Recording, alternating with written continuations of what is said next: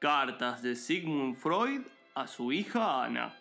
Querida Ana, espero que te encuentres muy bien. Te mandaba esta carta para contarte que hoy conocí a un montón de gente interesante que me dijo que la fafa no es el camino.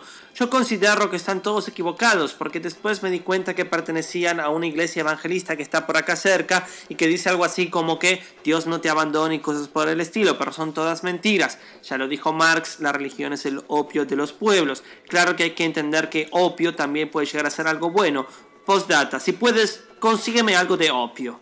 Esto fue Cartas de Sigmund Freud a su hija Ana.